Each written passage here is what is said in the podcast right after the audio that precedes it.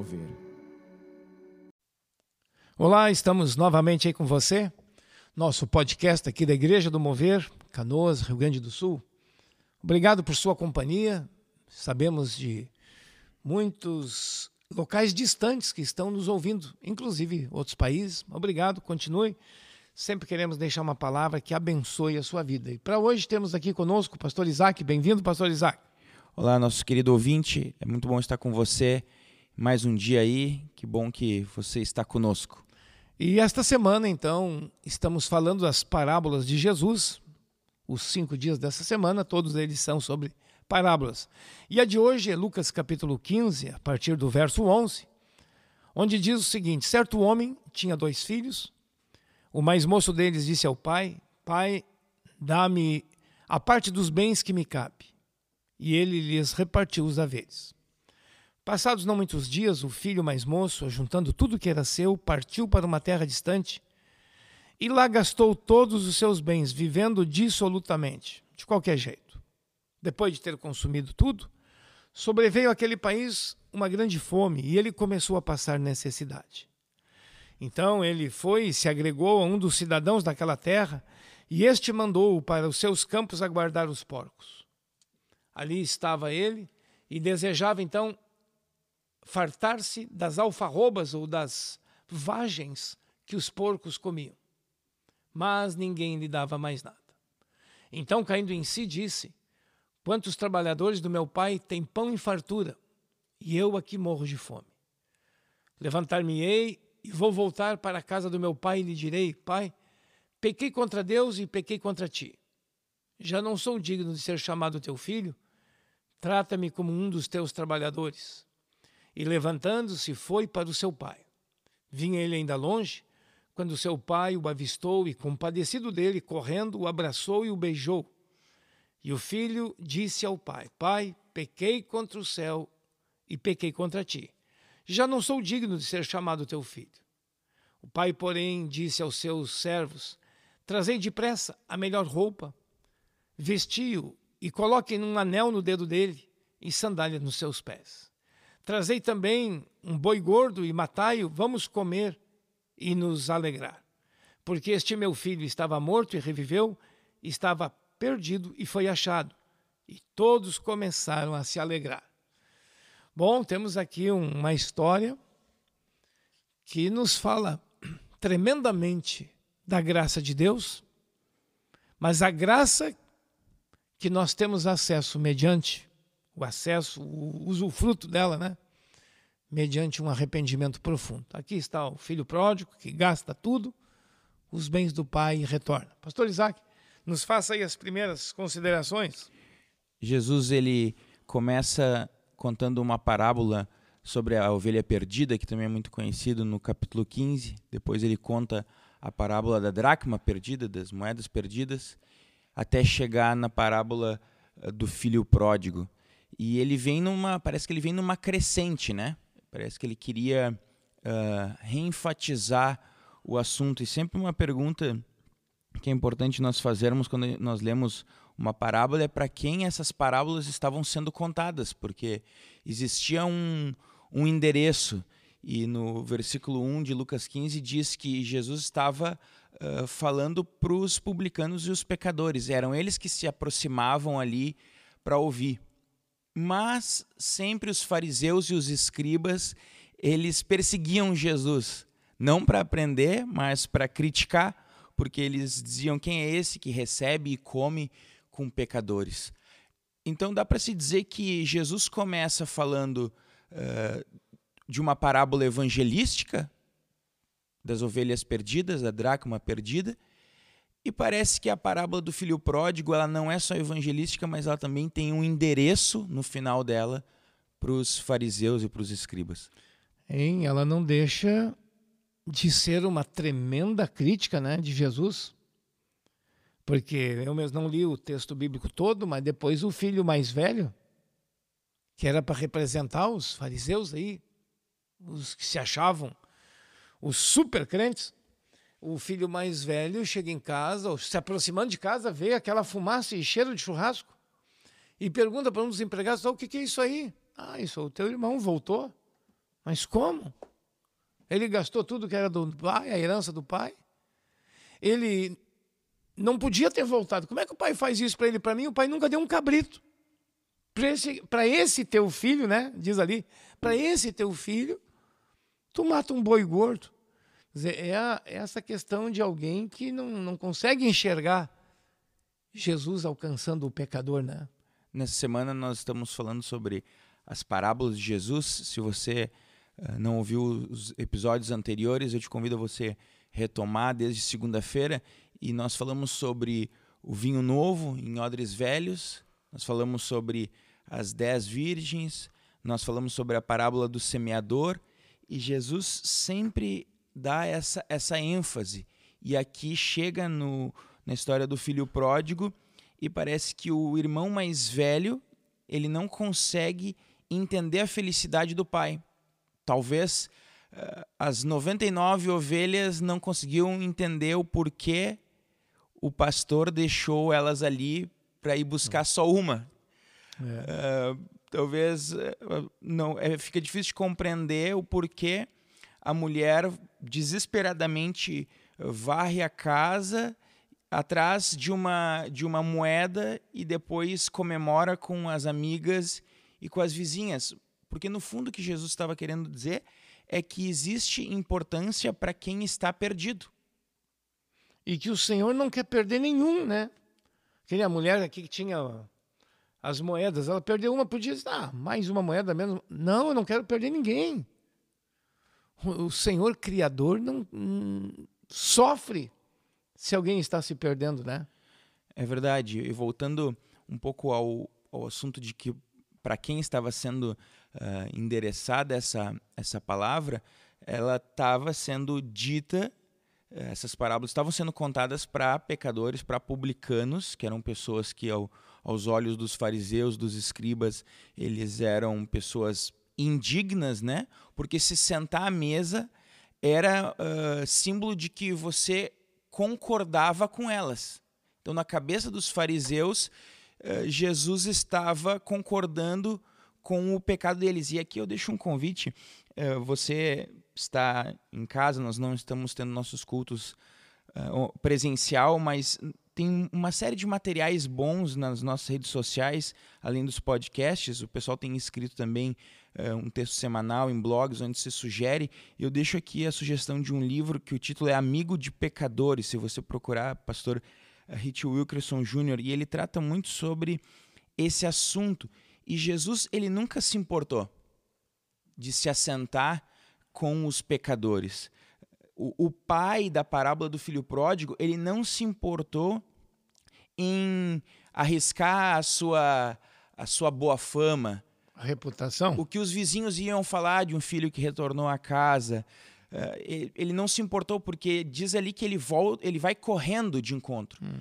E na cultura uh, dos judeus, uma pessoa correndo, principalmente um idoso correndo, era sinal, ter pressa era um sinal de desrespeito.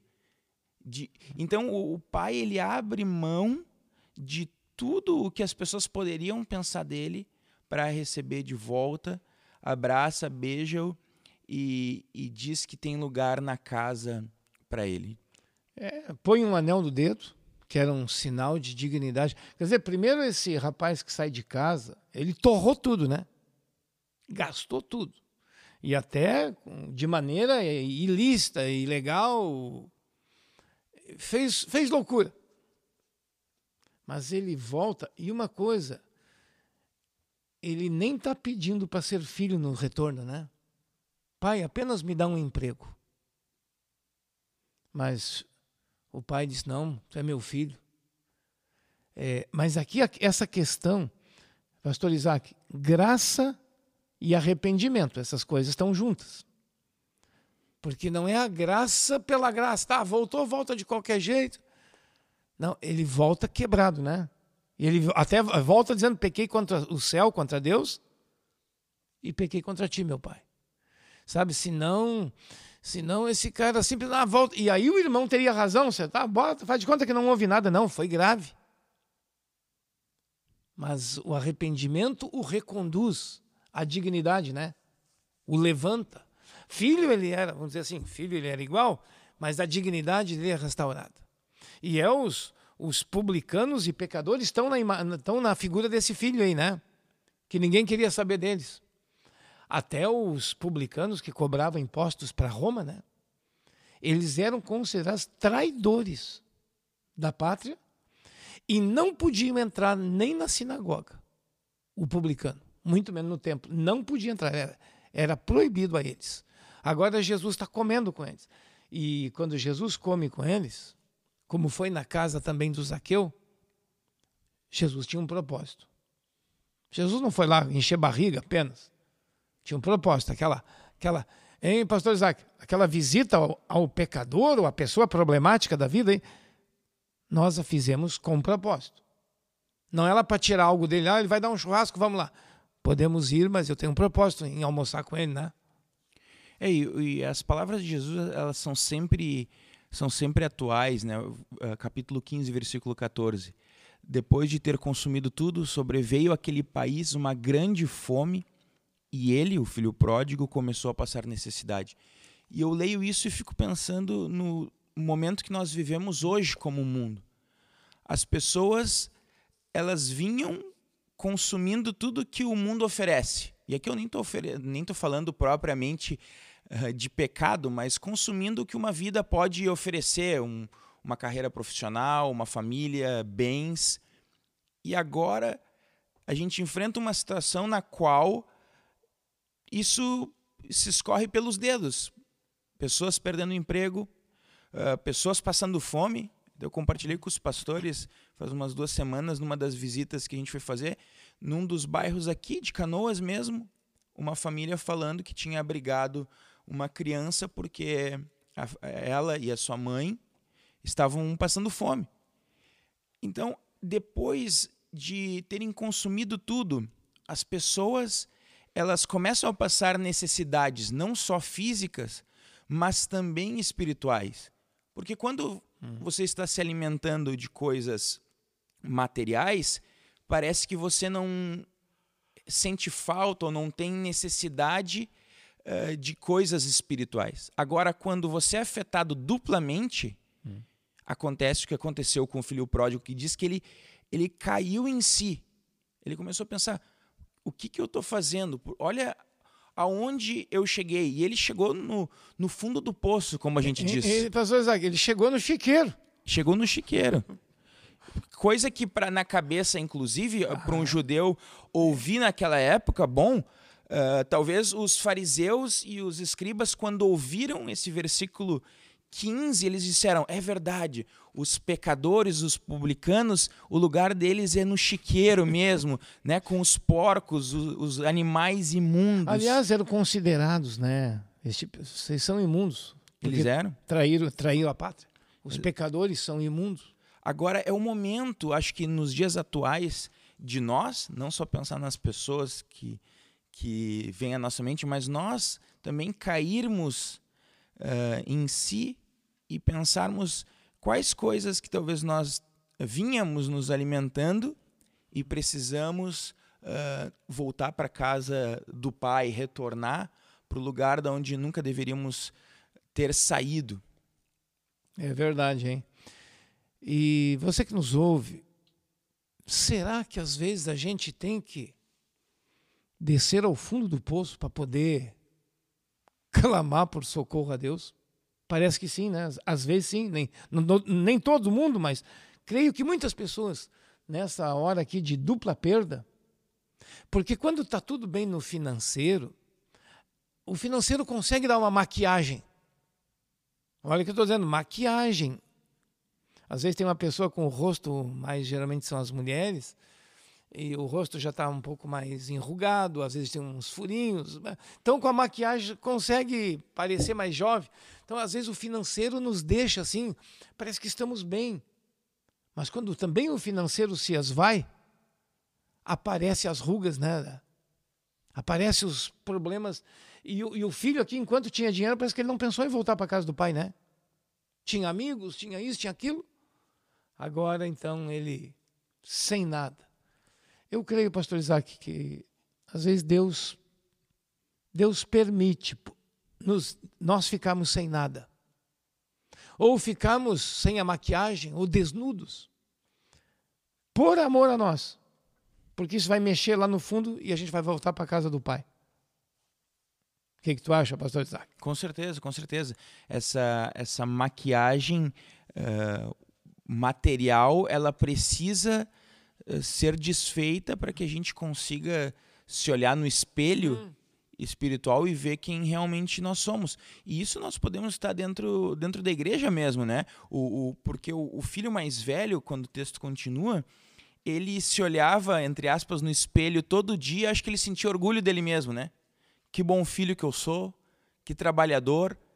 Tanto é que quando ele tem esse diálogo que Jesus uh, cita na parábola, ele se indignou e não quis nem participar da festa, porque ele não conseguia enxergar a felicidade do pai. E ele se enxergava não como filho, mas enxergava, se enxergava como servo.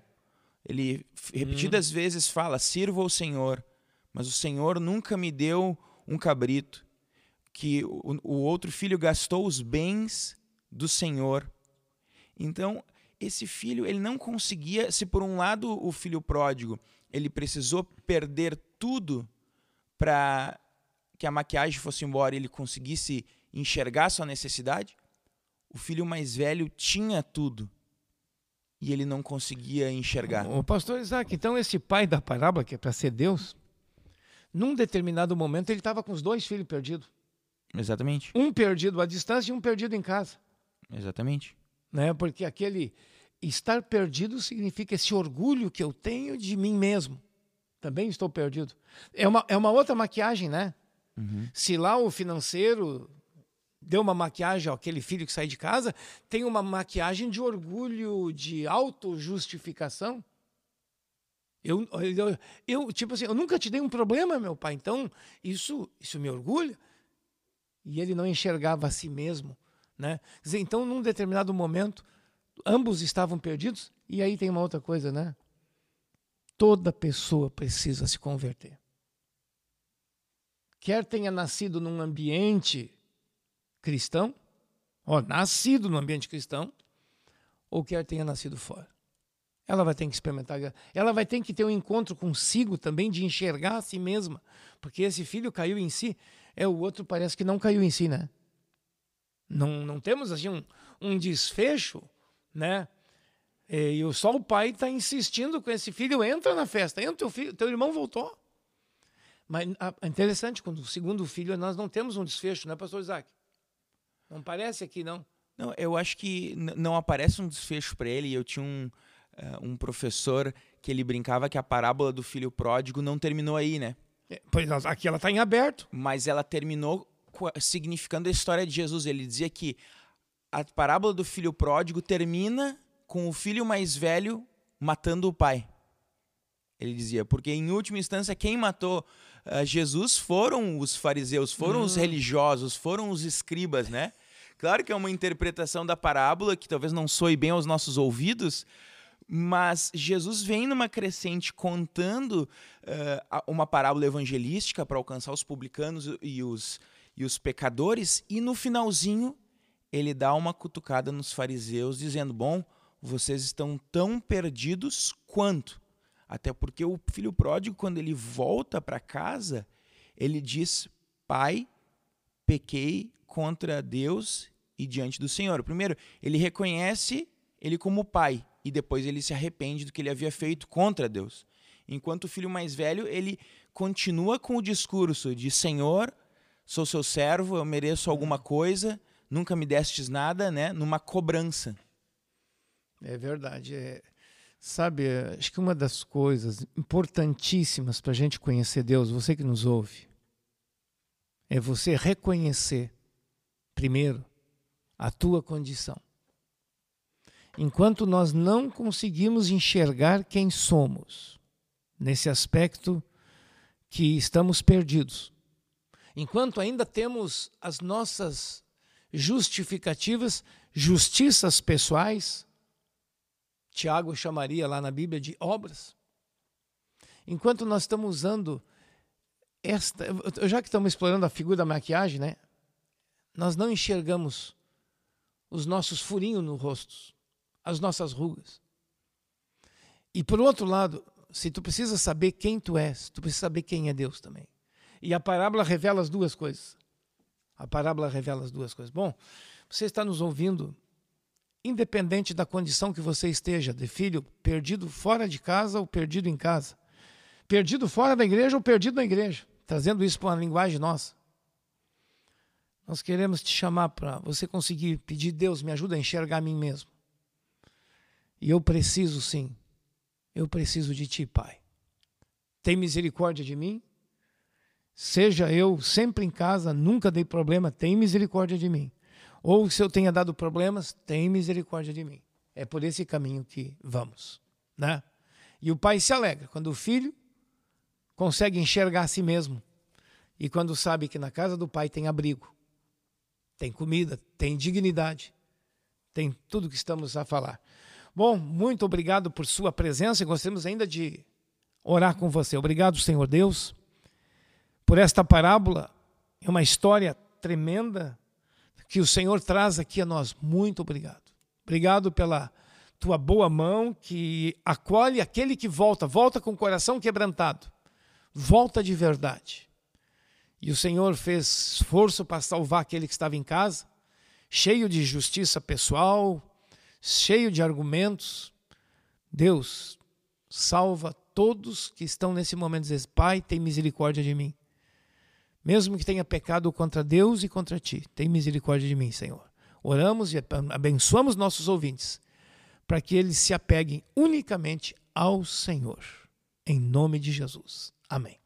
Obrigado por sua companhia e um grande abraço. Um abraço a todos os irmãos.